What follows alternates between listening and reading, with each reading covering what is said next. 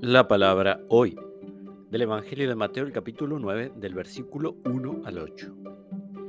Jesús subió la barca, atravesó el lago y regresó a su ciudad. Entonces le presentaron a un paralítico tendido en una camilla.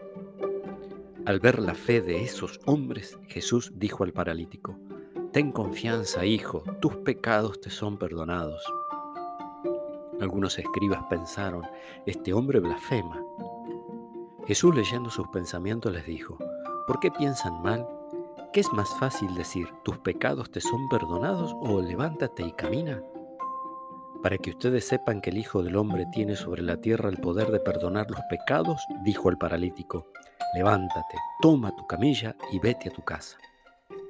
Él se levantó y se fue a su casa. Al ver esto, la multitud quedó atemorizada y glorificaba a Dios por haber dado semejante poder a los hombres. Palabra del Señor.